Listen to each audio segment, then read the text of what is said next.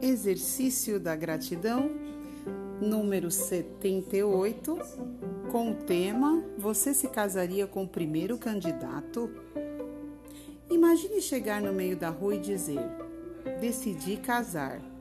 O primeiro homem que passar aqui na frente de casa será o meu marido. Pois tem gente que escolhe emprego assim, o que é tão sério quanto já que muitos trabalhos duram mais do que casamentos. E como a chance de ter feito a melhor escolha logo na primeira vez é muito pequena, o que virá a seguir serão anos de felicidade. Então, o que fazer? Aprenda a valorizar e agradecer as oportunidades que surgem na sua vida. E também comece a agradecer pelas coisas que você deseja que se materializem em seu futuro. Agradeça como se elas já fossem reais. Você verá quantas portas comerão, começarão a se abrir de hoje em diante.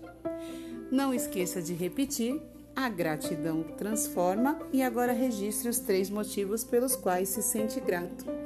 Faltam 12 aulas para a gente acabar esse exercício da gratidão do livro Minuto da Gratidão. Muito obrigado a todos. Até logo!